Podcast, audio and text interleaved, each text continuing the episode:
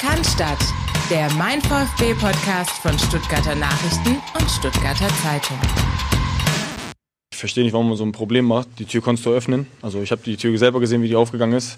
Dass man jetzt so lange darauf warten muss, bis jemand kommt und das checkt nochmal, habe ich nicht verstanden, hat keiner verstanden. Man hätte auch einfach spielen können, aber was soll ich machen? Also letztes Jahr soll das gleiche genau gewesen sein, aber die haben weitergespielt. Also verstehe ich das Problem nicht, warum die einfach, einfach aufgehört haben zu spielen. Der Schiri hat einfach das Spiel anpfeifen können. Und natürlich war dann jeder ein bisschen äh, sauer, konnte es nicht verstehen. Und äh, also ich kein Vorwurf an die Fans, so, du konntest die Tür halt öffnen. Ich habe es ja selber gesehen, ich war selber dort. Und äh, ja, ich weiß gar nicht, warum man wegen so einer Sache dann auf einmal so viel Filme schieben muss. Fand jetzt dann nicht, dass da ein Risikofaktor war. Weil wie gesagt, das Tor ging ja auf. Ich habe es ja selber gesehen. Das war Dennis Undaff und er war beileibe nicht der Einzige, der an diesem Wochenende sein Unverständnis über einen Vorfall ausgedrückt hat, über den wir jetzt gleich sprechen werden in unserer 274. Folge. Ich begrüße Christian Pavlic an meiner Seite, wie immer. Christian, Servus. Servus, Grüße Philipp und Grüße auch an euch da draußen. Ja, es war ähm, das etwas andere Bundesliga-Wochenende aus Sicht des VfB. Ich glaube, so viel kann man schon sagen. So viel kann man schon sagen. Eine Halbzeitpause, die ähm, 60 Minuten ungefähr lang war, gibt's nicht alle Tage. Genau genommen gab es sie so noch nie in ja all diesen Jahrzehnten Bundesliga. Und der Schuldige war schnell gefunden, zumindest für viele. Nämlich das waren äh, die äh, VfB-Fans, auf die man schnell mit dem Finger gezeigt hat, die diese Zaunfahne da angebracht haben und äh, sich dann offensichtlich störrisch verhalten haben ähm, beim der ganzen Diskussion, die sich dann entbrannte im Nachgang. Kurz der Kontext, es sollte äh, Fluchtweg frei gehalten, freigegeben werden. Der war nach Ansicht der Bochumer, äh, des Hausrecht habenden Vereins, aber auch der Bochumer Sicherheitsmenschen, äh, ja, Menschen, das war so nicht gegeben und deswegen wurde lange, lange diskutiert. Am Ende hat man dann doch alles so gelassen, wie es war. Dann ging es plötzlich doch und das Spiel konnte fortgesetzt werden. Der VfB hat es am Ende verloren, aber drüber geredet, über das Spiel hat eigentlich keiner, denn dieses Soundfahren-Thema war eben das Thema dieses Spiels, vielleicht sogar des Spieltags. Nur so einfach, nämlich äh, mit dem Finger auf die VfB-Ultras zeigen, so einfach kann man sich zwar machen, so einfach ist es aber nicht. Mitnichten und ähm, ich glaube, wir müssen das auch deswegen an der Stelle äh, vorwegstellen mit ähm, sozusagen Blick auf den Rückblick auf das Bochum-Spiel, weil auch das Spiel ähm, maßgeblichen Einfluss durch diese Geschichte hatte. Richtig. Ähm, und deswegen kann man das eine vom anderen nicht trennen, wie so oft im Leben. Ähm, ich bin äh, vor dem Fernseher gesessen und äh, war also nicht vor Ort, äh, habe das aber mit großer Irritation gesehen und ähm, äh, wie du gerade auch schon angedeutet hast, manche würden das gerne so einfach haben und würden das gerne so schwarz-weiß betrachten und sagen, die bösen Ultras. Äh, Grüße an Alfred Draxler an der Stelle, äh, der ja das macht, was er gerne macht, wenn er im Doppelpass sitzt. Ich war tatsächlich positiv überrascht, dass, ähm, dass in dieser Runde das Ganze auch ein bisschen differenzierter äh, ausdiskutiert wurde am Ende und genau das machen wir auch.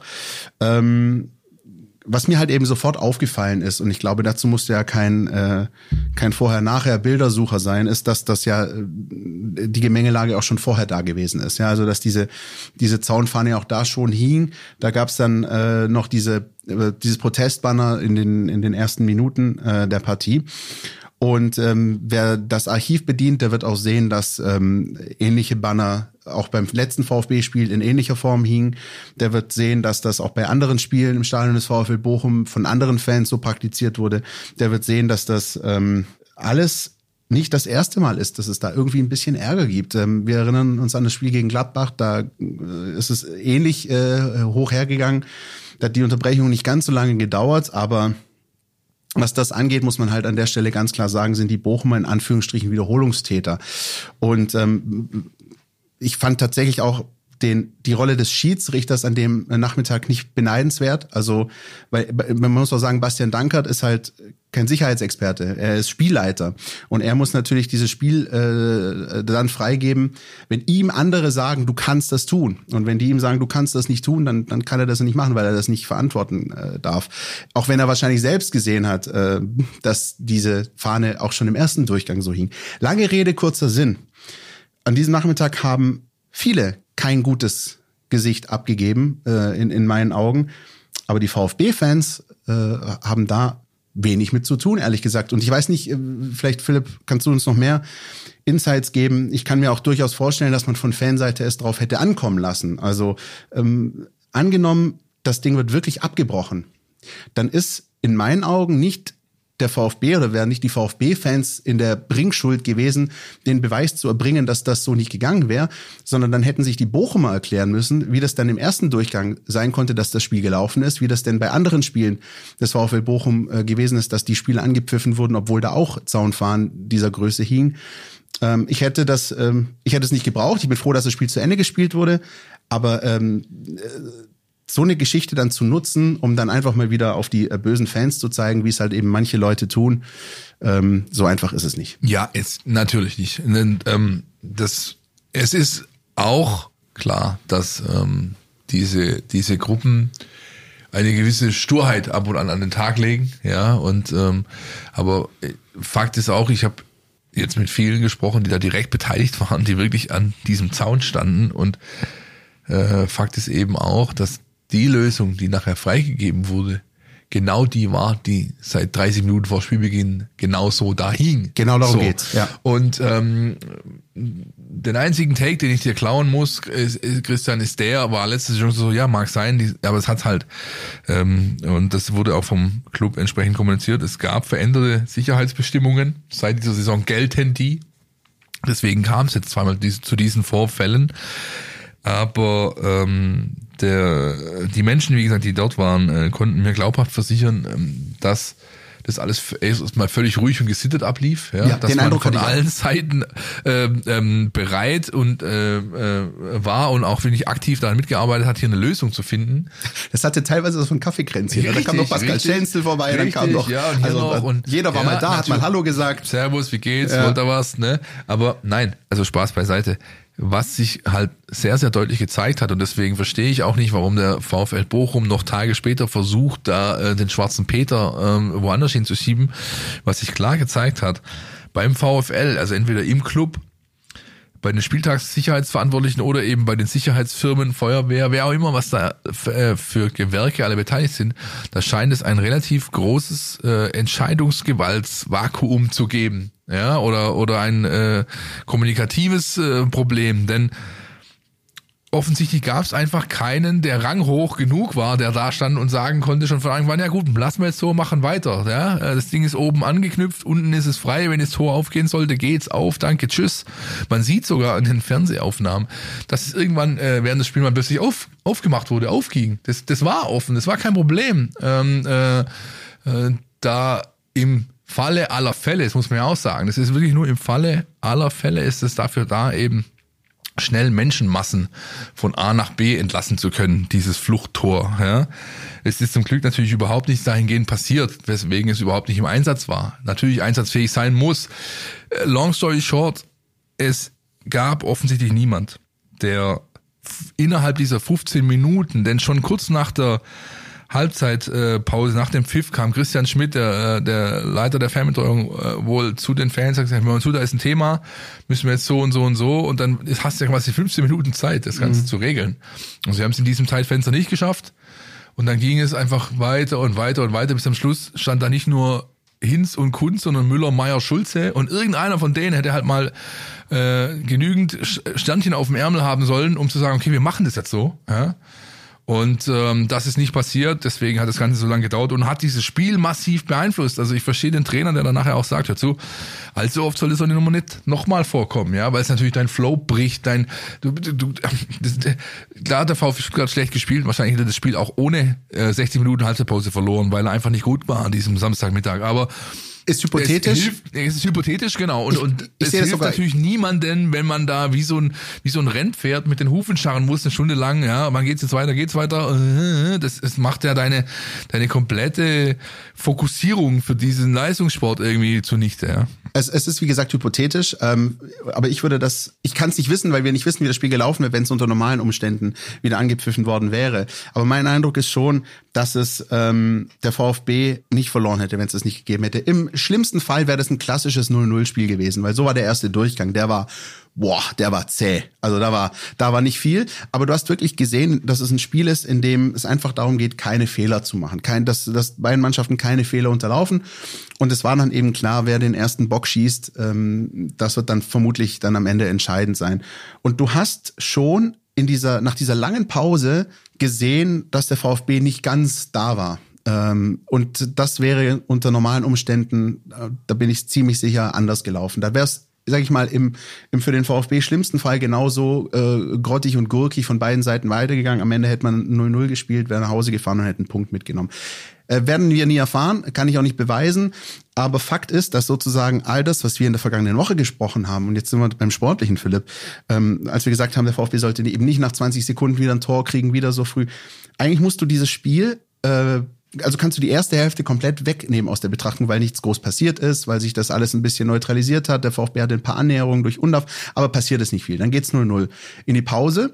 Und ähm, was dann passierte nach dieser langen Unterbrechung, das war halt eigentlich ein Restart, wie er im Buche steht. Also, weil kennst du so wie so bei Formel 1 Rennen Ja, ja, irgendwie ja, ja. 20 Runden Safety Car. Safety Car raus. Und, und, genau. und plötzlich fährt's raus und dann geht's wieder von vorne und alles, was du dir möglicherweise vorher irgendwie aufgebaut hast, kannst du mit dem Arsch wieder einreißen. Und das hat der VfB halt leider gemacht.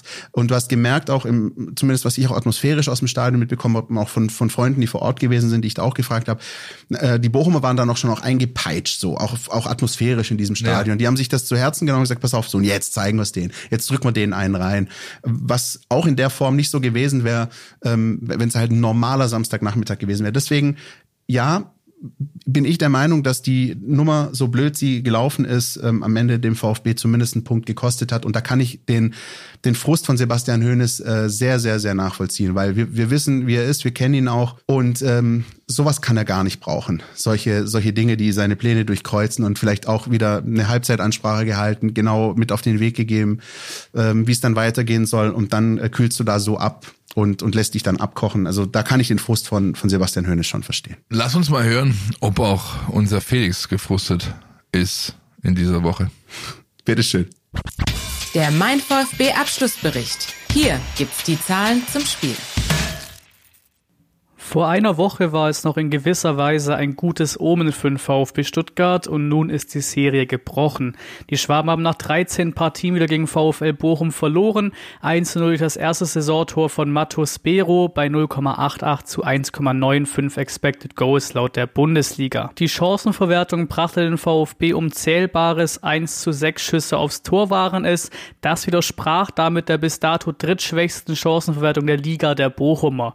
Auch beim 15 Heimsieg des VfB in der Hinrunde hatte der VfL nur einen Torschuss. Ebenfalls nur einen ließen die Stuttgarter gegen Union Berlin, Dortmund und Frankfurt zu. Gegen Darmstadt war es sogar gar keiner. Der VfB lag mit 56 Prozent im Ballbesitz vorne, was zu erwarten war. 247 zu 442 Pässe waren es. Im Hinspiel spielten die Schwaben sogar nochmal 100 mehr. Bochum bestätigte die eigene im Schnitt schlechteste Passquote der Bundesliga. Mit 67 Prozent unterboten sie diese am Samstag sogar noch um etwa 7 Prozent. Aber auch der VfB war verhältnismäßig schwach. Mit 81 Prozent spielten die Schwaben ihre mit Abstand schwächste Passquote aus den bisher 18 Spielen. Im Schnitt liegt die Quote um fast 7 Prozent höher. Die Bochumer liefen über 5 Kilometer mehr und sprinteten mehr, aber die 243 Sprints vom Samstag überboten die Stuttgarter selbst nur dreimal in der bisherigen Saison gegen Frankfurt, Bremen und Augsburg. Bei den Zweikämpfen deutete sich ein Top-Duell an, das es dann auch war. Die 113 gewonnenen Duelle überbot der VfB nur gegen Darmstadt und Union Berlin. Wie auch in der Partie in der Hinrunde hatten die Schwaben sieben Ecken, mehr gab es bisher nur gegen Leverkusen. Beide Teams faulten 16 Mal, der höchste Wert der Stuttgart in einer Partie in dieser Saison. Der Bochumer Bernardo bestätigte seinen Platz an der Tabellenspitze, was die insgesamt gewonnenen Zweikämpfe angeht. Auch gegen den VfB entschied er 25 für sich. Vielen Dank, Felix. Ja, die zweite Bundesliga-Niederlage in Folge. Also das mit dem Auswärtsstart ins neue Jahr hat nicht so ganz geklappt. Was auch so ein bisschen untergegangen ist am, am Samstagnachmittag äh, bei diesem ganzen Tohu war Bohu.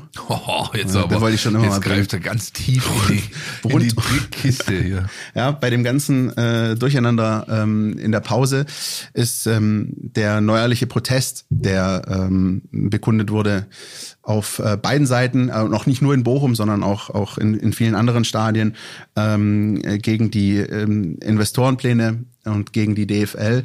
Und auch da ähm, haben sich, sag ich mal, in der breiten Öffentlichkeit und vielleicht auch im Boulevard, um es mal so zu sagen, sehr schnell schwarz und weiß entwickelt und man könnte sagen, äh, die einen sollen sich doch einfach nicht so haben und so tun. Und auch hier ist die Nummer halt einfach mal wieder ein bisschen komplexer und äh, deswegen versuchen auch wir das nochmal ganz kurz einzuordnen. Ne? Aber nicht ganz allein, Philipp. Nee, ähm, ich habe tatsächlich lange überlegt, wie wir das machen, wie wir dieses Thema bespielen. Wir müssen es mit in die Sendung nehmen, das war von Anfang an klar. Aber mir war auch sehr schnell klar, besser als der geschätzte Benny Zander, den ihr jetzt gleich hört, kann ich es auch nicht ausdrücken. Deswegen Mats ab. Ich möchte einmal ganz kurz was sagen zu diesen Fanprotesten äh, äh, Richtung DFL, weil ich mich an diesem Wochenende ein paar Mal äh, über Kollegen geärgert habe, vorsichtig formuliert, weil dann sinngemäß so Dinge kamen wie, ach, das muss doch nicht sein, das ist doch nicht im Sinne des Sports, das ist doch unverhältnismäßig, etc. Einmal ganz kurz die Fans haben jedes Recht, das genau so zu machen und die müssen das übrigens auch während des Spiels machen, damit der Protest in irgendeiner Art und Weise sicht- und spürbar ist. Für mich lebt die Bundesliga und die, und die Faszination der Bundesliga ist 50 Prozent passieren geile Dinge auf dem Rasen, idealerweise, und 50 Prozent ist Atmosphäre, Kulisse und passieren Dinge auf der, auf der Tribüne. Und demzufolge sind für mich zumindest die Fans in der Bundesliga genauso wichtig wie das, was auf dem Rasen passiert. Und wenn die das Gefühl haben, hier verrutscht irgendwas komplett, wie eben mit diesem Investorendeal, dann können die meinetwegen jede Woche in den nächsten zehn Jahren und auch im Übrigen über die 90 Minuten unterschiedlich verteilt und nicht nur nach zwölf Minuten streiken und den Spielablauf stören. Da habe ich überhaupt gar kein Problem mit. Das muss, muss die DFL, das müssen die Vereinsverantwortlichen aushalten und damit umgehen. Und da, da ärgert es mich ein wenig, dass dann so jetzt langsam schon der Tenor einsetzt, jetzt ist doch aber auch mal gut. Nee, es ist nicht gut. Und wir können doch froh sein, dass wir noch nicht an dem Punkt sind, wo sie ihnen allen egal ist und wo sie einfach alle nicht mehr kommen. Soweit die Einlassungen von Benny Zander im Kicker Meets the Zone Podcast. Ähm, ja, wirklich eine sehr eindrückliche Passage, wie ich finde, und äh, trifft eigentlich den Nagel auf den Kopf, oder? Da sind wir uns einig. Ähm, am eindrücklichsten in Erinnerung blieb mir, ähm, ich habe es jetzt mehrfach natürlich schon gehört, äh, den Take, dieser letzte Part. Dann sind sie irgendwann alle nicht mehr da, ja, die Fans. Ähm, und das ist eben was, was glaube ich zu kurz kommt in der allgemeinen Betrachtung. Ähm, es sind zwei Komponenten, wo man tatsächlich äh, drüber diskutieren muss, finde ich. Zum einen eben jene, die DFL versucht mit diesem Modell, mit diesem Deal, den sie abschließen möchte, der ist immer noch nicht abgeschlossen, darf man nicht vergessen. Das ist nur ein geplanter, avisierter Deal, noch bis, ist bisher gar nichts passiert, es verlaufen nur Verhandlungen. Ähm, möchte sie es schaffen, den die, das Gap zur Premier League ähm, nicht noch größer werden zu lassen, als es sowieso schon ist. Das ist ein hehrer Wunsch, wird wahrscheinlich nicht funktionieren, äh, kann man natürlich so machen. Aber es hat eben dieses Risiko, dass sich äh, ähnlich wie in der Premier League Entwicklungen zeigen, die eben die Tribüne betreffen. Ja, ähm, das ist Atmosphären wie in der Bücherei. Geh mal nach Highbury zum Beispiel. Highbury, the Library heißt nicht umsonst so. Ja, ähm, ähm, das alte Arsenal-Stadion war bekannt dafür, dass da überhaupt keine Stimmung herrschte, weil da schon sehr früh zu sehen war, dass das Verbot von Stehplätzen und die Förderung einer sag ich mal, Zuschauer-Durchmischung, die eigentlich keine Fankultur mehr zuließ, dafür gesorgt hat, dass einfach null Stimmung war. Das siehst du jetzt. Ich war jetzt erst kürzlich drüben. Ich war auch bei Glasgow Celtic rund um Weihnachten. Da ist eigentlich nur noch in den Spielen gegen die Rangers in den Old Firm Spielen wirklich was los. Ansonsten ist das lame as fuck auf Deutsch gesagt. Da ist einfach eine Stimmung auf den Tribünen, die ist wirklich erbärmlich. Ja. Und ähm, das kommt alles eben daher, wenn du also wirklich wie die Premier League sein willst, ähm, dann holst du dir äh, eben wahrscheinlich auch sehr, sehr schlechte Stimmung auf den Tribünen dadurch mit rein. Äh, Touristen, die von aus der ganzen Welt kommen, um dieses Spiel zu sehen, aber die zu wenig Bezug haben und schon gar nicht in der Lage sind, irgendwelche Fangesänge anzustimmen stimmen. Und das ist halt ein, eines der Hauptassets, das die Bundesliga hat, wenn ich in diesem Sprech bleiben möchte. Das ist, sind ihre Fans, das ist die Fankultur, das sind volle Stadien, das ist Stehplatz, äh, das ist Bier und rote Wurst. Diese Dinge, die tragen so maßgeblich, so das hat Benny ja auch gesagt in seinem, in seinem Text, so maßgeblich zu dem Erlebnis Bundesliga bei. Das darfst du dir nicht nehmen lassen, weil du irgendwelchen Dingen hinterherhechelst. Ja? Das ist der eine Punkt. Und der zweite Punkt, ähm, wir hatten es letzte Woche ein paar Mal aufgeschrieben. Ihr habt auch ein Interview mit Ruben Kasper, äh, Kasper gelesen, dem äh, Vorstand äh, für Marketing des VfB Stuttgart, mit dem ich und die Kollegen ein Interview geführt haben. Der hat es da noch in aller Deutlichkeit gesagt. Es ist eigentlich gar kein Investorenmodell, sondern es werden Medienrechte an der Liga ausgegliedert in eine eigene GmbH und an dieser GmbH werden dann quasi an äh, ähm, mehr Ertragsanteile, die können quasi erworben werden, 80 Prozent insgesamt. Das heißt, nur dann, wenn diese Medienerlöse einen Mehrertrag überhaupt abwerfen, äh, kann der potenzielle Partner äh, äh, partizipieren. Das ist alles sehr, sehr verschachteltes äh, Marketing-Sprechzeugs. Äh, Grundlegend bleibt, die DFL hat von Anbeginn dieser ganzen Thematik ein Kommunikationsproblem. Ja, Überall wird nur von Investorenmodell gesprochen. Das ist so nicht richtig. Es ist eigentlich eher ein Lizenzmodell. Ja? Und es sind es werden keine Rechte aus, äh, äh, ähm, es wird nichts entnommen, ja, ähm, ähm, aus, aus dem Großkonstrukt DFL und diese Diskussion, die kriegst du gar nicht mehr eingefangen, weil, weil die sich so selbstständig hat. Und ähm, das ist ein Problem, dass sie nicht mehr geregelt bekommen. Und long story short, unabhängig dieser beiden Punkte, es ist einfach wichtig, dass die deutsche Fankultur ihre Stimme erhebt, wo sie es nur kann. Sie hat alles, alle, alles Recht dazu. Und deswegen ist es vollkommen legitim, meiner Ansicht nach, wenn da ein paar Goldtaler auf dem Platz fliegen und ein Spiel mal kurz unterbrochen ist. Weil wo, wenn nicht in diesen 90 Minuten Samstagmittag im Idealfall, können die Fans ihr Anliegen wirklich sichtbar für alle machen. Das geht nun mal nur im Stadion. Ich war in der Zwischenzeit äh, einen Kaffee holen, war kurz pinkeln. ja, tut mir leid. Und habe den ersten Band Herr der Ringe durchgelesen. Äh, nein, Spaß beiseite. War jetzt, ich glaube, hast eigentlich alles zusammengefasst. Viel, viel gibt's von meiner Seite aus eigentlich gar nicht dazu beizutragen, außer vielleicht, und das ist, glaube ich, auch, was wir von Benny Zander vorgehört haben, was du gerade auch am Ende gesagt hast. Das inhaltliche, die inhaltliche Ausgestaltung ist das eine. Darüber haben wir auch schon ein paar Mal gesprochen. Ähm, dass, äh, dass man darüber hier für und wieder abwägen, austauschen kann, dass es Argumente gibt für, für alle Seiten Seiten, das ist klar. Und das ist aber vielleicht auch was, was jetzt an der Stelle zu weit führen würde. Mir geht es darum, das ist auch der Punkt, den eben äh, der geschätzte Kollege äh, rausgegriffen hat, dass ja ein Protest das Wesen eines Protestes ja nur dann Sinn ergibt, wenn er sichtbar wird, wenn er irgendeinen Effekt hat, ja, wenn er, wenn er eben dafür sorgt, dass das Spiel mal ein paar Minuten unterbrochen ist. Äh, und natürlich, wenn es im Rahmen bleibt, im legalen Rahmen, darüber brauchen wir ja gar nicht drüber reden, also dass, dass nicht irgendwelche Grenzen überschritten werden, dass, dass nicht über die Stränge geschlagen wird, aber wenn, wenn es einfach um gesunden Protest geht, dann ist die, die, diejenige Form des Protests einfach zielführend, wenn sie einen irgendwie gearteten Effekt hat. Sei es, im Sinne von, weiß ich nicht, blockierten Straßen für eine kurze Zeit oder halt eben unterbrochenen Fußballspielen für eine Zeit lang. Das ist das ist das Wesen des Protests. Ähm, wenn, wenn, wenn die einfach weiterkicken würden, 90 Minuten, dann würde doch keiner darüber schreiben, da würde keiner darüber diskutieren, da würde sich keiner damit auseinandersetzen. Und allein deswegen,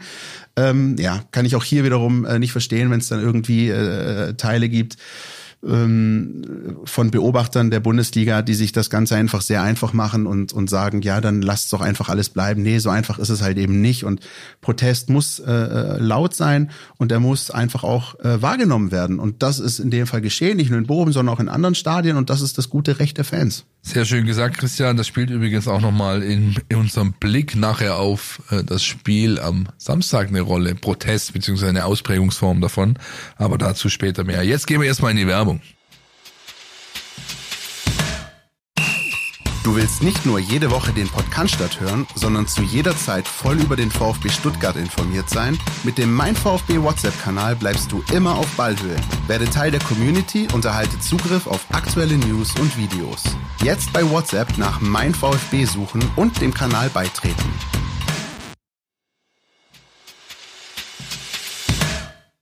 Wenn wir schon bei der Thematik rund um Investoren und Beteiligungsmodelle und sonstige Sachen sind, dann bleiben wir noch gleich da.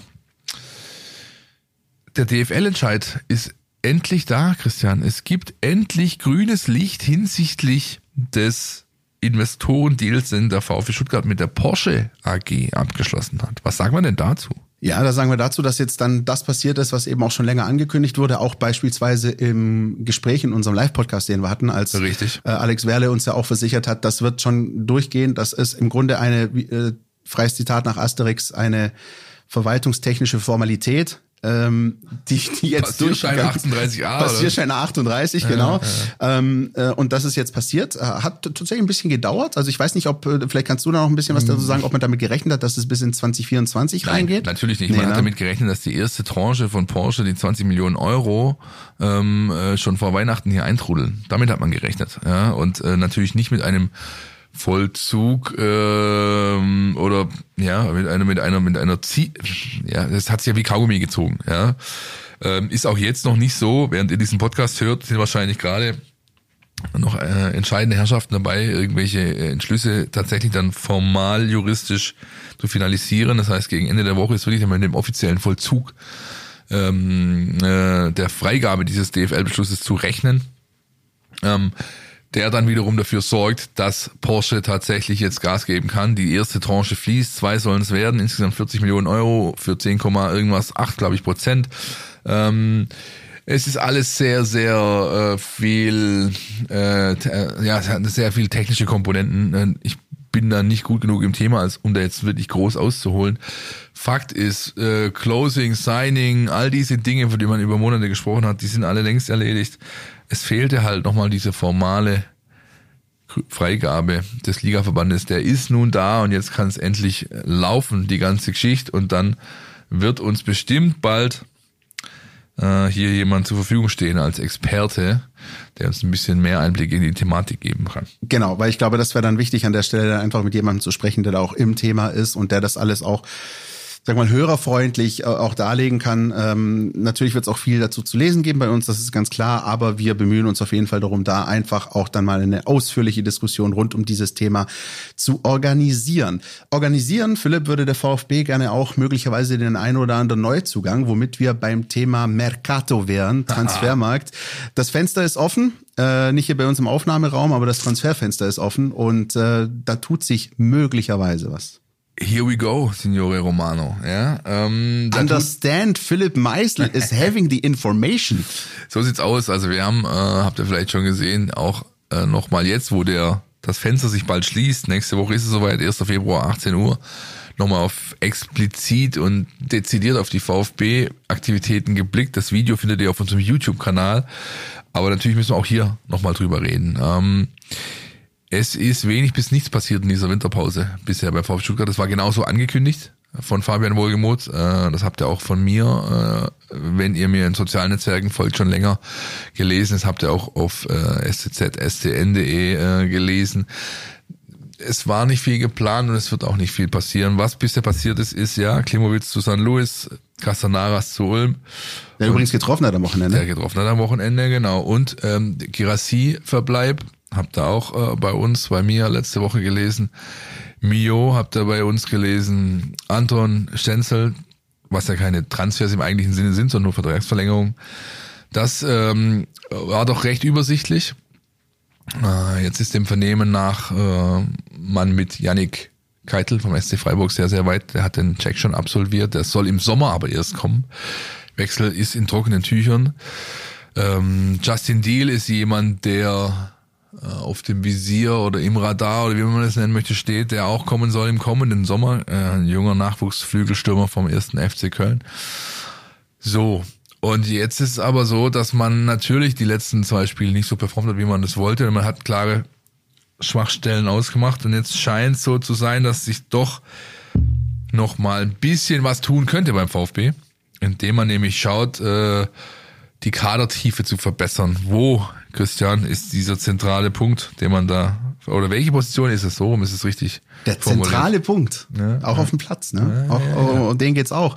Ja, es ist äh, es ist tatsächlich so und das fand ich ähm, gerade auch in den vergangenen ein zwei Wochen sehr auffällig, dass beispielsweise Sebastian Hoeneß in Pressekonferenzen äh, oder sonstigen TV-Interviews das Thema zur Sprache gebracht hat, äh, ohne überhaupt darauf direkt angesprochen zu werden. Also dass, äh, ne, dass er dann gesagt hat, ja, müssen wir gucken, ob sich da vielleicht doch noch irgendwie was tut. Ja. Ist aber gar nicht da explizit nach Neuzugängen oder Transfers Er hat äh, sogar gefragt immer worden. dahinter geschoben, ich werde hier nichts fordern. Genau. Hat er immer gesagt. Ja. Ja, es ist äh, durchaus smart, ähm, aber macht auf jeden Fall deutlich, dass es da eben eine, eine Position gibt, wo es wo es ein Loch gibt, wo sich was auftut und das wird äh, der VfB gerade auch, werden wir nachher noch drüber sprechen, am kommenden Samstag gegen äh, RB Leipzig äh, zu spüren bekommen, weil eben Atakara so mit der fünften gelben Karte gesperrt fehlen wird und dann die Frage ist, wie das kompensiert wird. Wie gesagt, das an anderer Stelle, aber generell ist es so, dass man äh, dass man erkannt hat, dass der VfB hier ein Thema hat, ähm, das er möglicherweise lösen kann.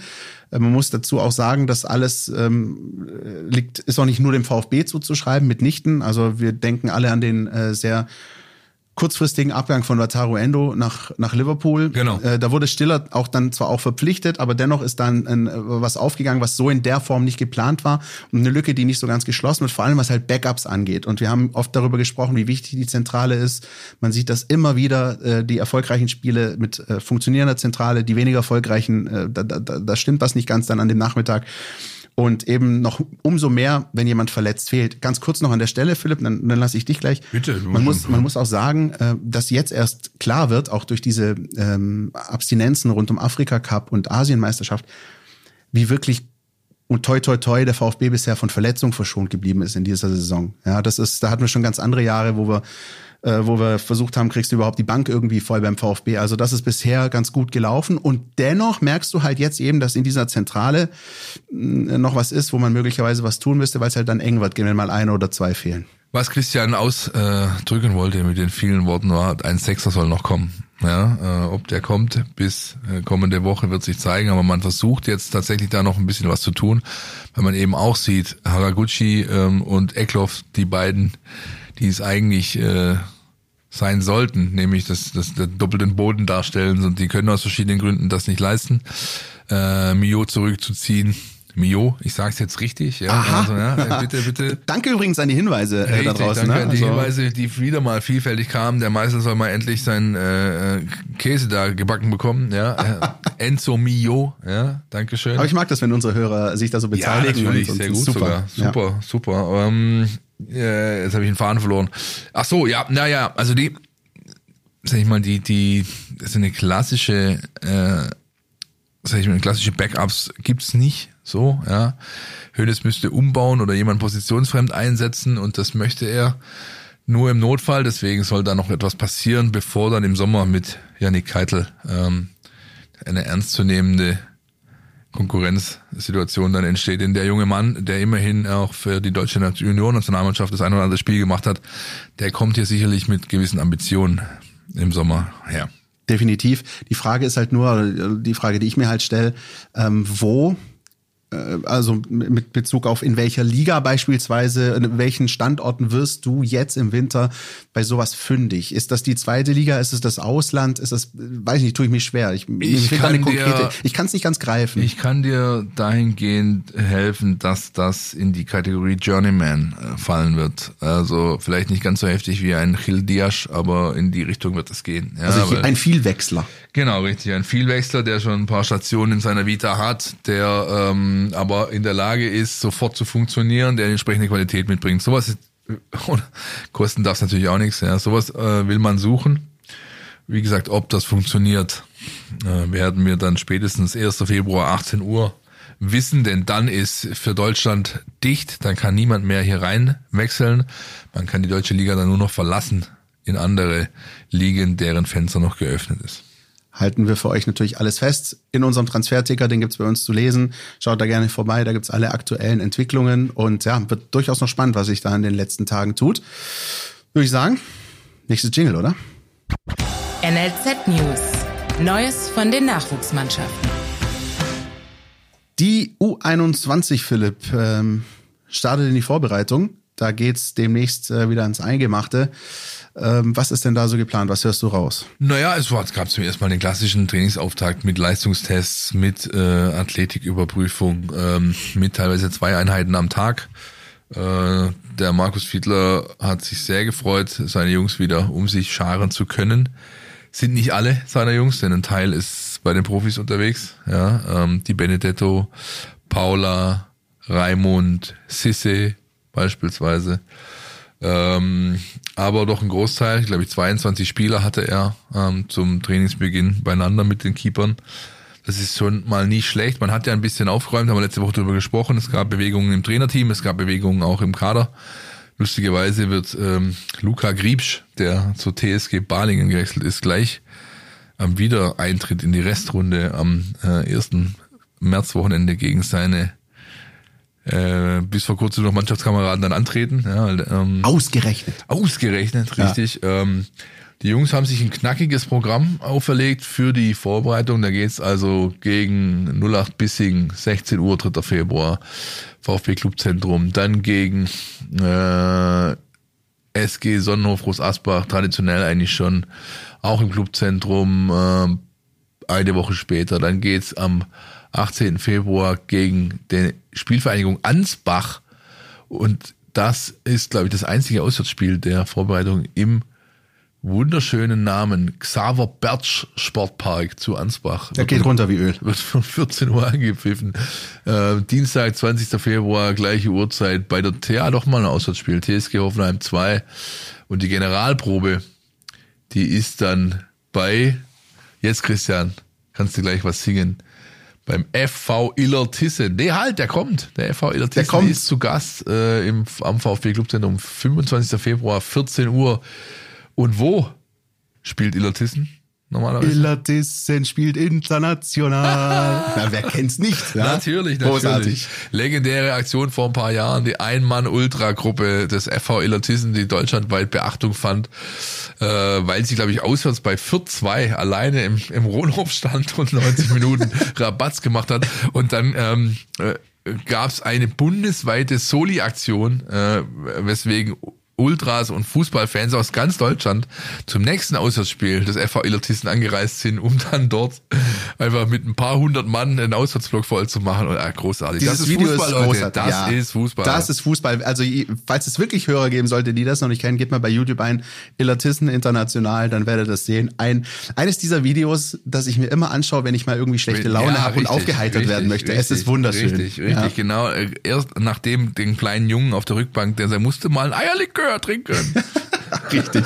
Also straffes Programm für den VfB 2, äh, um zurück zum Thema zu kommen. Ja.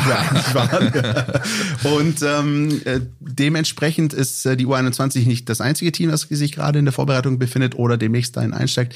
Die anderen Teams, die anderen äh, Jugendteams des VfB tun das natürlich auch. Richtig, ähm, sie haben ein entsprechendes Programm. Ähm, für die U19 geht es, glaube ich, jetzt schon in anderthalb Wochen los gegen Bayern äh, mit dem Liga-Restprogramm. Äh, man hat einen Testspielerfolg gegen den FC Winterthur gefeiert. Ja, sind äh, das St. Pauli der Schweiz, ja, auch mhm. ein, ein sag ich mal, Club, dem man nachsagt, sehr linksalternativ angehaucht zu sein. Äh, schöne Heimspielstätte auch übrigens. Waren wir mal äh, mit dem VfB unter Tim Walter, glaube ich, gab es ein Testspiel äh, in der Sommervorbereitung mal vor ein paar Jahren. Äh, ja, und die U17, same, same. Auch da geht's bald in der Liga weiter.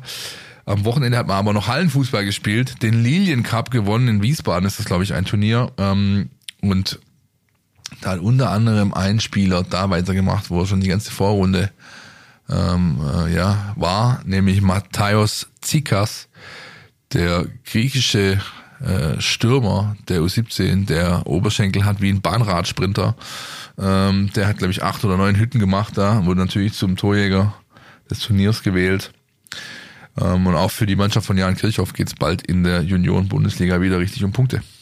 Werden wir für euch alles im Blick behalten und haben jetzt auch mal wieder eine Kategorie, ähm, über die wir ein paar Wochen lang nicht gesprochen haben, weil es eigentlich einfach nichts getan hat, weil Päuschen war. Aber er hat sich wieder mal zu Wort gemeldet. Philipp, er hat sich gemeldet.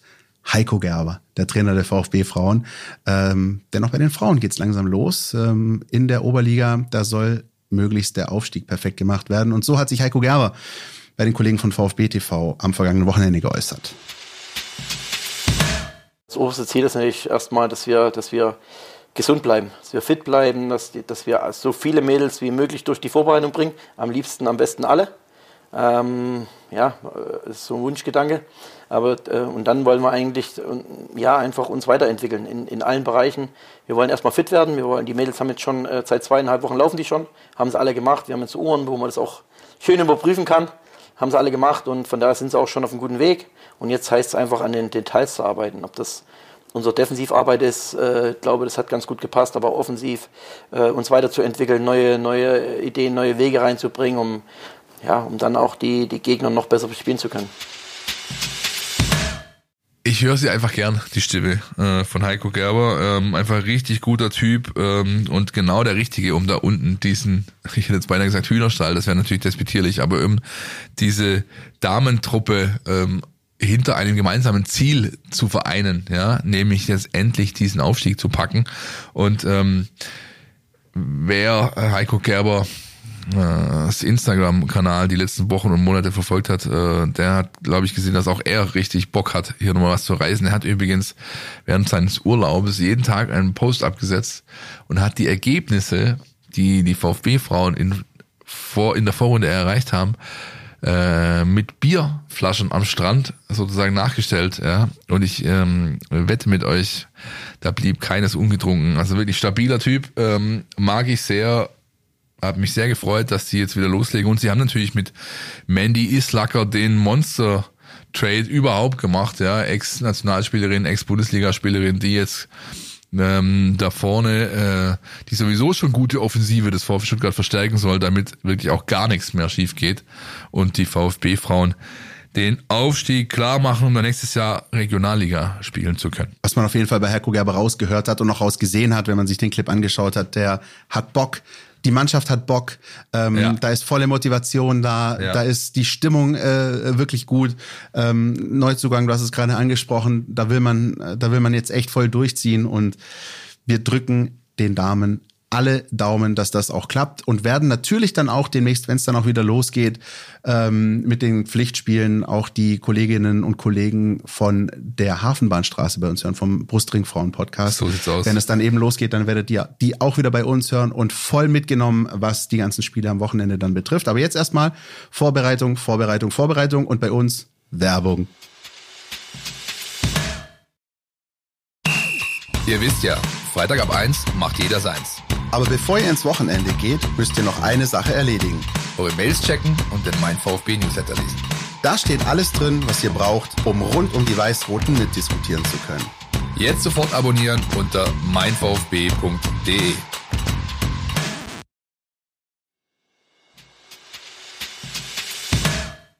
So, da sind wir wieder. RB Leipzig, der kommende Gegner, Christian. Glaubst du eigentlich, es ist endlich soweit? Kennst du ähm, dieses Emoji, das so die Augen nach oben rollt? Natürlich kenne ich das. Ja, so das so gucke ich ungefähr, wenn ich an dieses Spiel denke. Nicht nur mit Blick auf den kommenden Samstag, sondern so generell. Das fuchst mich schon und geht mir schon auf die Nerven, dass es der VfB noch nicht geschafft hat, die zu schlagen. Und ähm, es wäre schön, wenn es jetzt gelingen würde. Ähm, Ob es klappt, äh, werden wir erst am Wochenende natürlich erfahren.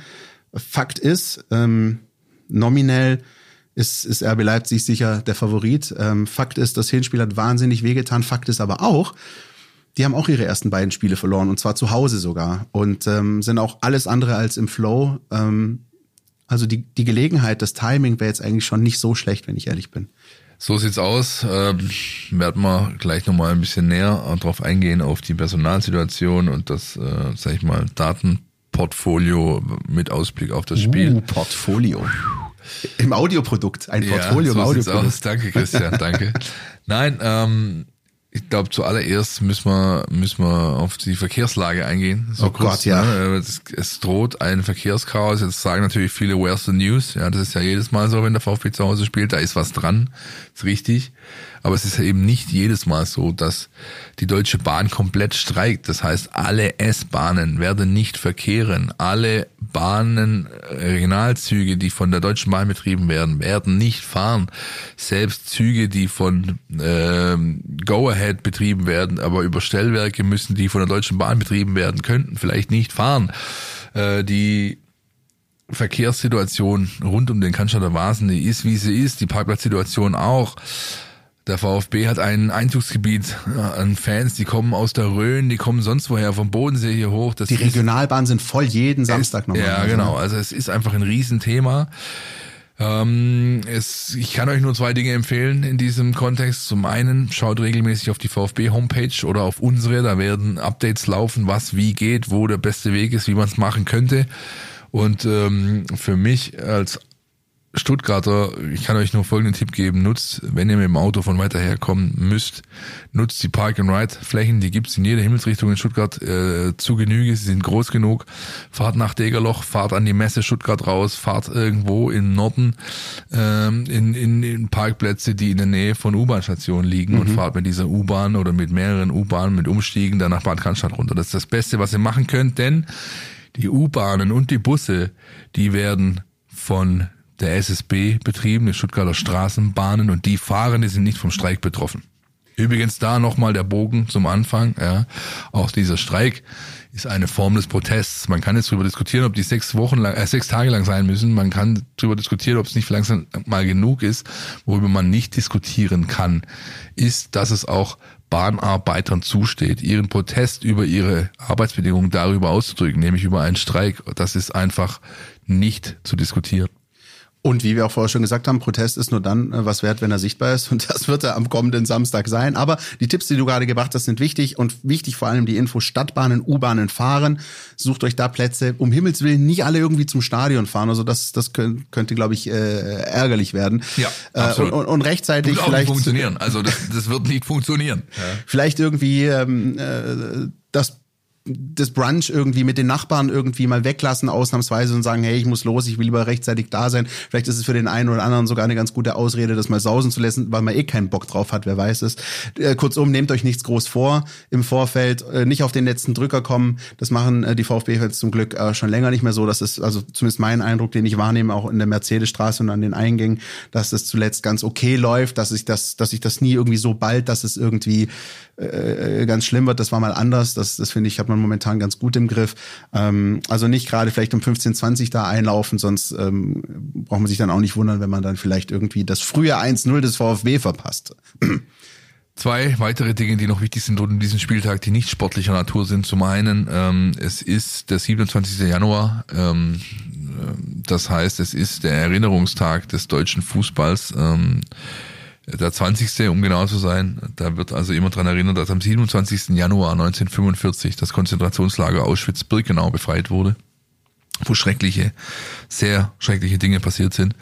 Und auch das wird im Rahmen des Spieltags entsprechend ähm, stattfinden, ja, deutschlandweit, aber natürlich auch bei VfB. Da wird eine Art Keynote verlesen. Es gibt am Freitag schon, Tag vor dem Spiel, an der Stele vor dem Clubzentrum eine ja, ein, wie ich ein bisschen sagen, es ist, es, ja, eine Kranzniederlegung. Kakao wird einen Kranz niederlegen zu Ehren der VfB-Mitglieder, die unter dieser damaligen Zeit leiden mussten. Ähm, es werden Vertreter der jüdischen Gemeinde Stuttgarts dabei sein, natürlich auch weitere Vereinsvertreter.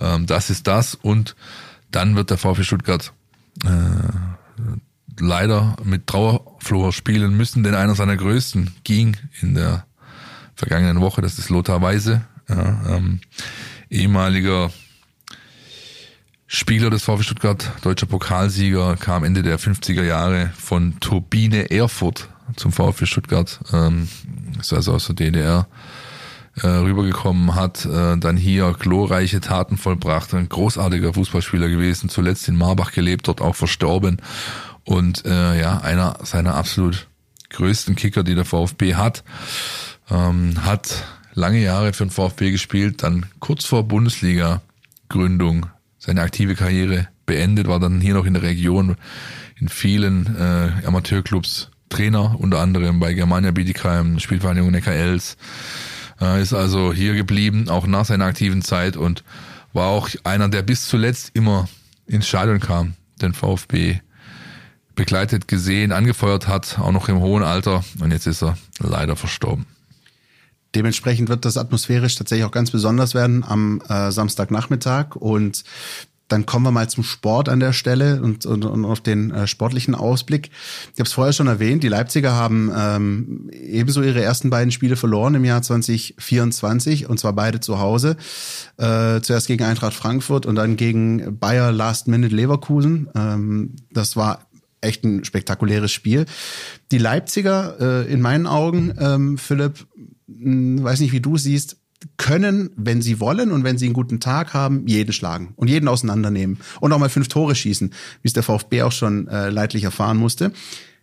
Die Leipziger haben aber auch so ein bisschen die Anwandlung äh, zuletzt, ähm, so ein bisschen ihre Spiele in Schönheit wegzugeben. Also so die B-Note, die passt meistens, die Chancen werden irgendwie rausgespielt.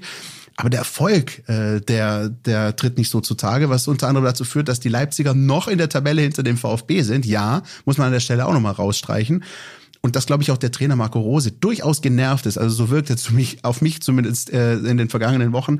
Der hat schon ein bisschen Hals äh, ob der schlechten Ergebnisse. Ja, weil ihm halt, glaube ich, eine Sache, eine zentrale Aspekt in seiner Mannschaft abgeht. Und das ist eben so diese, dieser Wille, diese Stück weit Mentalität, sich gegen solche Phasen zu stemmen.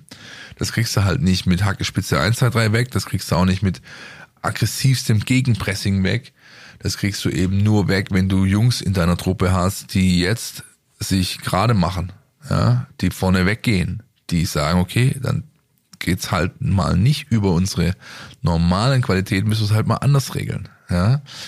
Und die, von denen hat er zu wenig. Einer von denen kommt zurück am Wochenende. Willi Orban steht äh, vor seiner Rückkehr, Kapitän, und der ist genau so ein Spieler. Einer haben sie im Winter äh, verabschiedet, Forsberg, wie ich finde, auch ja, so ein Spieler, richtig. der manchmal auch mit dem ja. puren Willen äh, Siege erzwingt. Und, ja. und das ist halt das, wenn dir, wenn dir das, wenn dir diese Chemistry in der Truppe oder auch diese, das Stück weit ist es ja auch Hierarchie, wenn du da halt sag ich mal, neue Bildungsprozesse hast, kann das was Gutes sein, weil daraus was erwächst. Es kann aber genauso sein, dass es halt eine Weile dauert, bis was erwächst ja, und sich was ändert und dann hast du in diesen Phasen Probleme. In so einer Phase ist Leipzig gerade, äh, wobei ich das Spiel gegen Leverkusen, ähm, also ich habe es fast ganz gesehen, muss ich sagen, die haben nicht den Eindruck gemacht, ähm, dass sie völlig von der Rolle sind. Da hat halt hinten raus dann einfach dieses Fitzelchen mehr Wille entschieden. Ja, sie ja. mit zwei Standards haben abkochen lassen, ne? ja, was klar, auch aber eine Option ist es so, könnte, wenn ja. du halt ein Willy Orban gibt so ein Kopfballduell nicht her, ganz einfach, ja und und das das ist halt ähm, ja äh, etwas, was äh, jetzt vielleicht wieder auf ihre Seite kippen kann. Der VfB wiederum, der muss nach diesen nach dieser Phase, die er jetzt da hat oder ja, in der er mittendrin ist, er muss halt seine Leichtigkeit wiederfinden. Er muss dieses, er muss dieses dieses äh, ja fast schon traumwandlerische äh, sich wieder erarbeiten und es, es geht wirklich nur über erarbeiten. Es geht nicht äh, so, dass man jetzt irgendwo einen Schalter findet, einen Lichtschalter, den anknipst und plötzlich ist es hell. So, das wird nicht funktionieren, sondern sie müssen schauen, dass sie sich über einen guten Zusammenhalt und die einfachen Dinge richtig und gut machen, darüber sich das wieder zurückholen und dann im Idealfall Ergebnisse erzielen, dann ist das möglichst schnell wieder beendet, dieses Thema. Wenn das nicht gelingt, wirst du in Kürze eine Diskussion haben in Stuttgart, die keinem gefällt, denn ähm, wenn die Ergebnisse ausbleiben und dazu noch dein bester Mann nicht da ist und so weiter und so fort, wirst du ganz genau, kann ich dir jetzt schon sagen, kannst die Uhr nachstellen, welche Takes dann da ähm, gefahren werden, welche Diskussionen es geben wird. Gerade wenn Herr Draxler mit seinen lila Socken Sonntagmorgens in München rumgammelt, dann wirst du genau solche Takes da hören. Und dem kannst du dich irgendwann nicht mehr entziehen. Ja, du bist davon dann irgendwie so beeinflusst, äh, kannst du sagen, was du willst als Coach oder als Mannschaft, äh, das wird dich beeinflussen. Und da sollte der VfB möglichst nicht hinkommen in diese Situation. Gottlob es ist ein Heimspiel, weil ich glaube auch das ist wieder mal wichtig. Ähm, das hat sich auch in den vergangenen Wochen auch, sag ich mal, im Advent äh, gezeigt, da hat der VfB auswärts seine Probleme gehabt. Ich meine, er hat jetzt drei der letzten vier Auswärtsspiele verloren in der Bundesliga, irgendwie sowas. Also jedenfalls ist die Bilanz auswärts nicht wirklich gut. Ähm, zu Hause hat er das aber zuletzt immer reparieren können. Ja, also auch beispielsweise ähm, nach diesem Auswärtsspiel bei den Bayern, was in die Binsen gegangen ist, hat man dann zu Hause gegen den FC Augsburg gleich mal wieder ein Statement gezeigt vor Weihnachten. Ähm, und äh, dementsprechend ist, glaube ich, die große Hoffnung, einfach auch mal wieder zu Hause zu spielen vom eigenen Publikum. Und ich habe den Eindruck, ich wünsche es mir zumindest, Philipp, dass genau das, was du gerade angesprochen hast, diese Automatismen, diese Stück weit Selbstverständlichkeit, Ja. die sich dieses Team erarbeitet hat, dass das wieder kommt, vielleicht wenn die Atmosphäre passt, wenn das Stadion voll Ja. ist, wenn, wenn, wenn die Spieler nach vorne gepusht werden, wenn du auf die Cannstatter Kurve zuspielst. Ähm, vielleicht vielleicht Sollte ist halt das Waldi was. anderen nicht schon die zehnte Platzwahl die Saison verlieren, weil er hat, glaube ich, so gefühlt alle verloren seit, seit Saisonbeginn. Aber ja. Ich glaube, äh, das Wichtigste ist wirklich einfach mal, dass, dass sie wieder daheim spielen. Auch vor dem Hintergrund, dass danach ja schon wieder zwei Auswärtsspiele anstehen, Pokal inklusive. Ne? Ähm, da wäre es schon gut, wenn man das, ähm, wenn man das ausnutzen könnte, dass man, wenn man schon wieder zu Hause spielt, dass man versucht auch die Leute mitzunehmen, von Anfang an dabei zu sein und gegenzuhalten. Und wie gesagt, die Leipziger sind momentan auch alles andere als äh, vom Erfolg verwöhnt. Ähm, das ist so ein bisschen das, was wir wie immer atmosphärisch, gefühlstechnisch mitgeben können. Was es aber faktisch und statistisch dazu zu sagen hat zum Gegner des VfB Stuttgart, das hat wie immer unser Felix.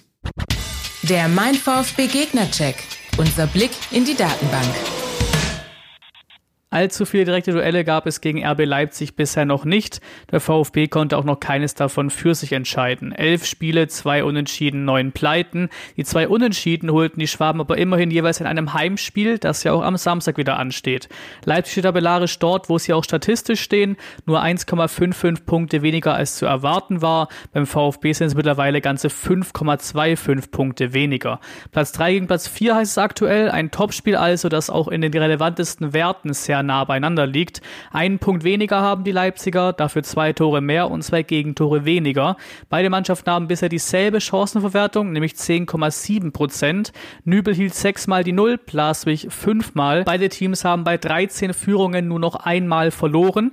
Nach Rückstand holte RB drei Punkte, der VfB neun. Der Kader von RB Leipzig ist insgesamt mehr als doppelt so viel wert wie der der Schwaben. Ex-VfBler im Leipziger Kader gibt es nicht. Sebastian Hoeneß war in der Jugend und der U17-Trainer in Leipzig und Pretlo war bei der U19 und auch bei den Profis bei RB.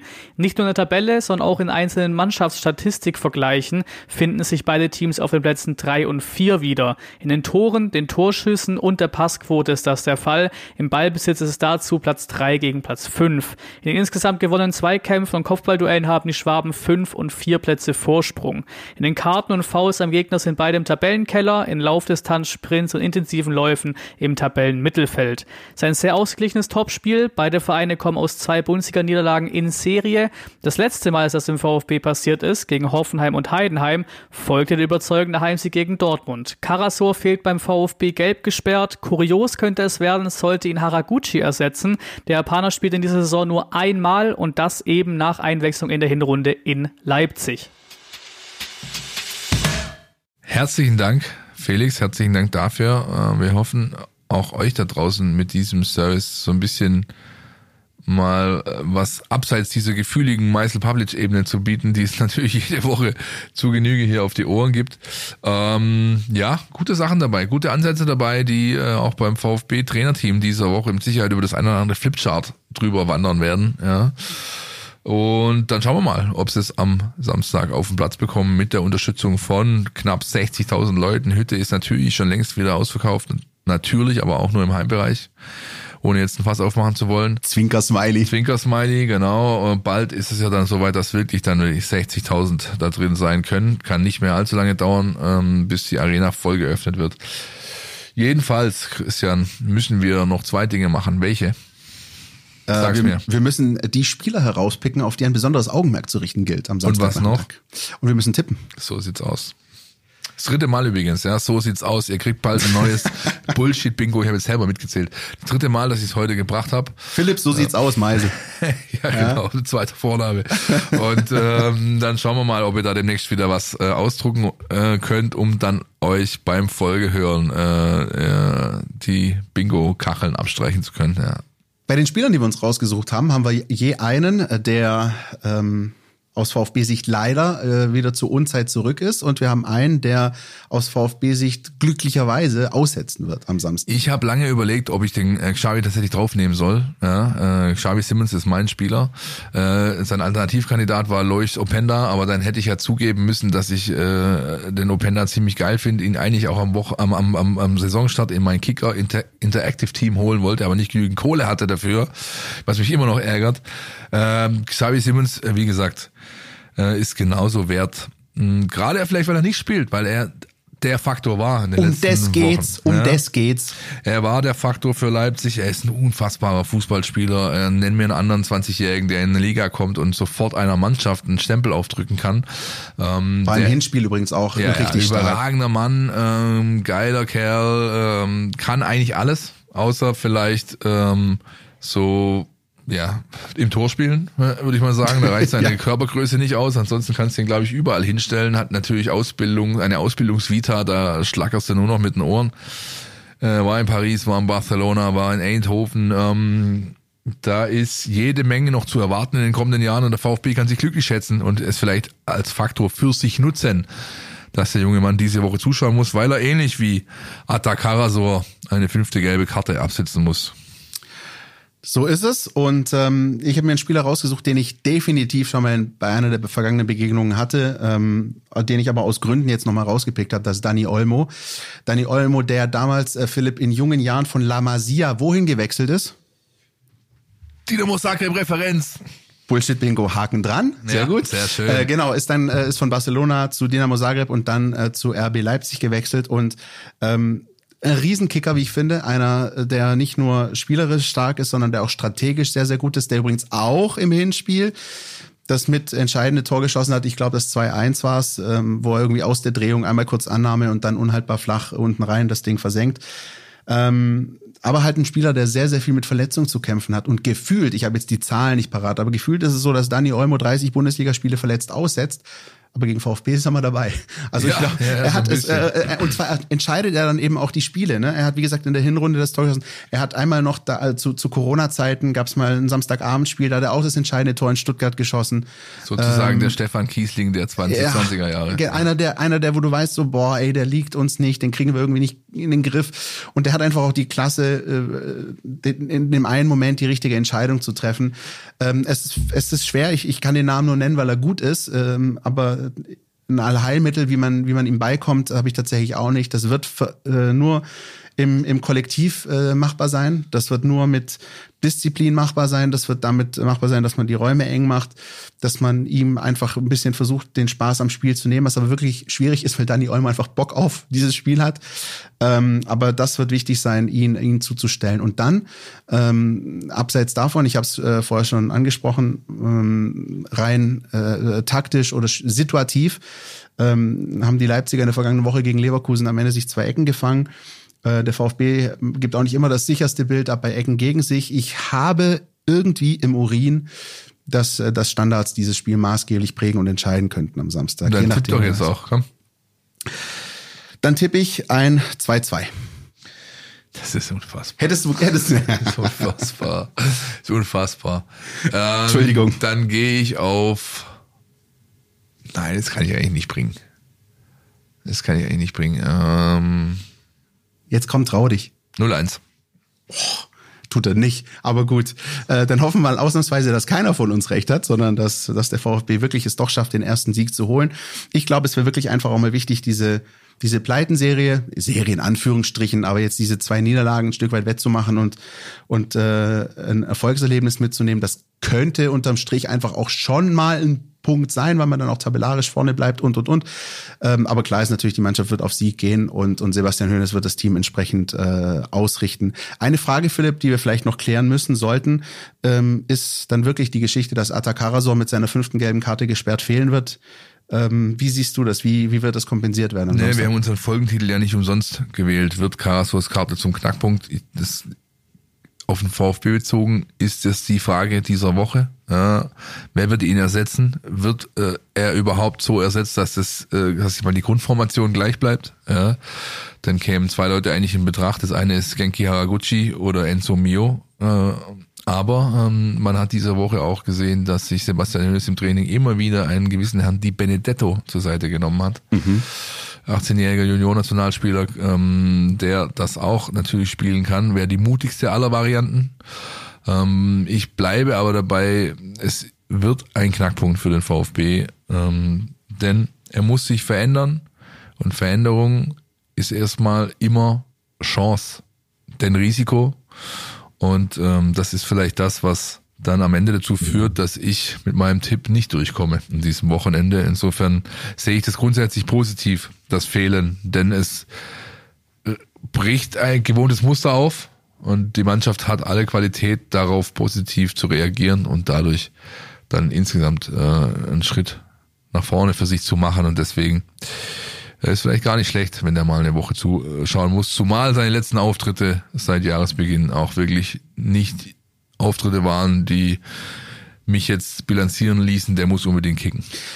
Würdest du dann, äh, oder andersrum, könntest du dir wirklich vorstellen, dass, äh, dass es die Benedetto sogar in die Startelf schafft? Ich meine, das wäre auch ein ganz klarer Fingerzeig Richtung Haraguchi, ne? Das, ja gut, bei Genki ist äh, seit Monaten klar, der, der ist hier bis Juni, da läuft sein Vertrag aus, dann geht er nach Hause. Vielleicht kriegt er noch ein bisschen für Wisselkobe oder sonst wo, ja, aber der ist eigentlich schon ähm, auf Abschiedstournee. Ähm, ich sehe es so, das ist, das ist mein Dafürhalten ich bin ein großer Freund äh, in solchen Sachen, dann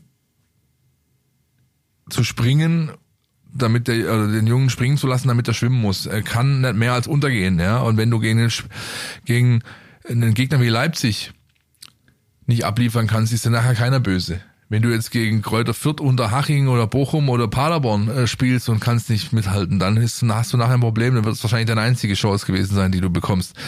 Wenn das gegen Leipzig passiert, sagt keiner was. Von dem Jungen will keiner was, erwartet keiner was. Er kann eigentlich nur positiv äh, davon oder er kann eigentlich nur profitieren. So und deswegen könnte ich mir schon vorstellen, dass er es versucht, dass es zumindest andenkt in dieser Woche, ob es dann äh, zu, risk äh, zu riskieren bereit ist am Samstag, wird sich zeigen.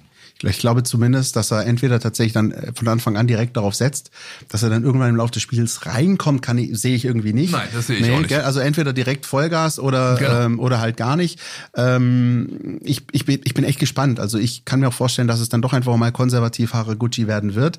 Auf der anderen Seite ist das Argument schon ganz klar bei dir, das muss ich sagen. Ähm, es sollte halt am Ende nicht so enden wie beispielsweise die Bicakcic-Nummer gegen den FC Bayern. Richtig. Ne, als, als Bruno Labbadia ihn ins äh, kalte Wasser geworfen hat. Aber und dann, auch nicht mehr Dieter Hund äh, Aufsichtsratsvorsitzender ja. beim VfB. Auch das ist wahr. Und, und, und auch der, äh, der Spirit und, und äh, die ganze Atmosphäre rund um den Verein hat sich dahingehend geändert, dass genau wie du gesagt hast, äh, keiner hier irgendwie böse wäre, wenn das nicht ganz so funktioniert. Aber wir haben auch schon noch darüber gesprochen, hey, guck dir die Tabelle an, 34 Punkte, jetzt hast du ein Heimspiel gegen Leipzig, ist doch eine schöne Gelegenheit. Tu's doch, probier's doch einfach. Es wird dir keiner äh, sauer sein, wenn es hinterher nicht klappt, aber probieren kostet ja erstmal nichts. Ähm, ich bin echt gespannt, wie das, wie das, wie das, der lacht da. Ich bin echt gespannt, wie das, wie das aufgefangen wird. Ähm, ich lach, weil du halt auffallend oft schwäbelst. Ja? Also es ist äh, nicht immer so. Äh, keine Ahnung, also vielleicht, ja. vielleicht liegt's an der Kantine oder so, ich weiß es nicht.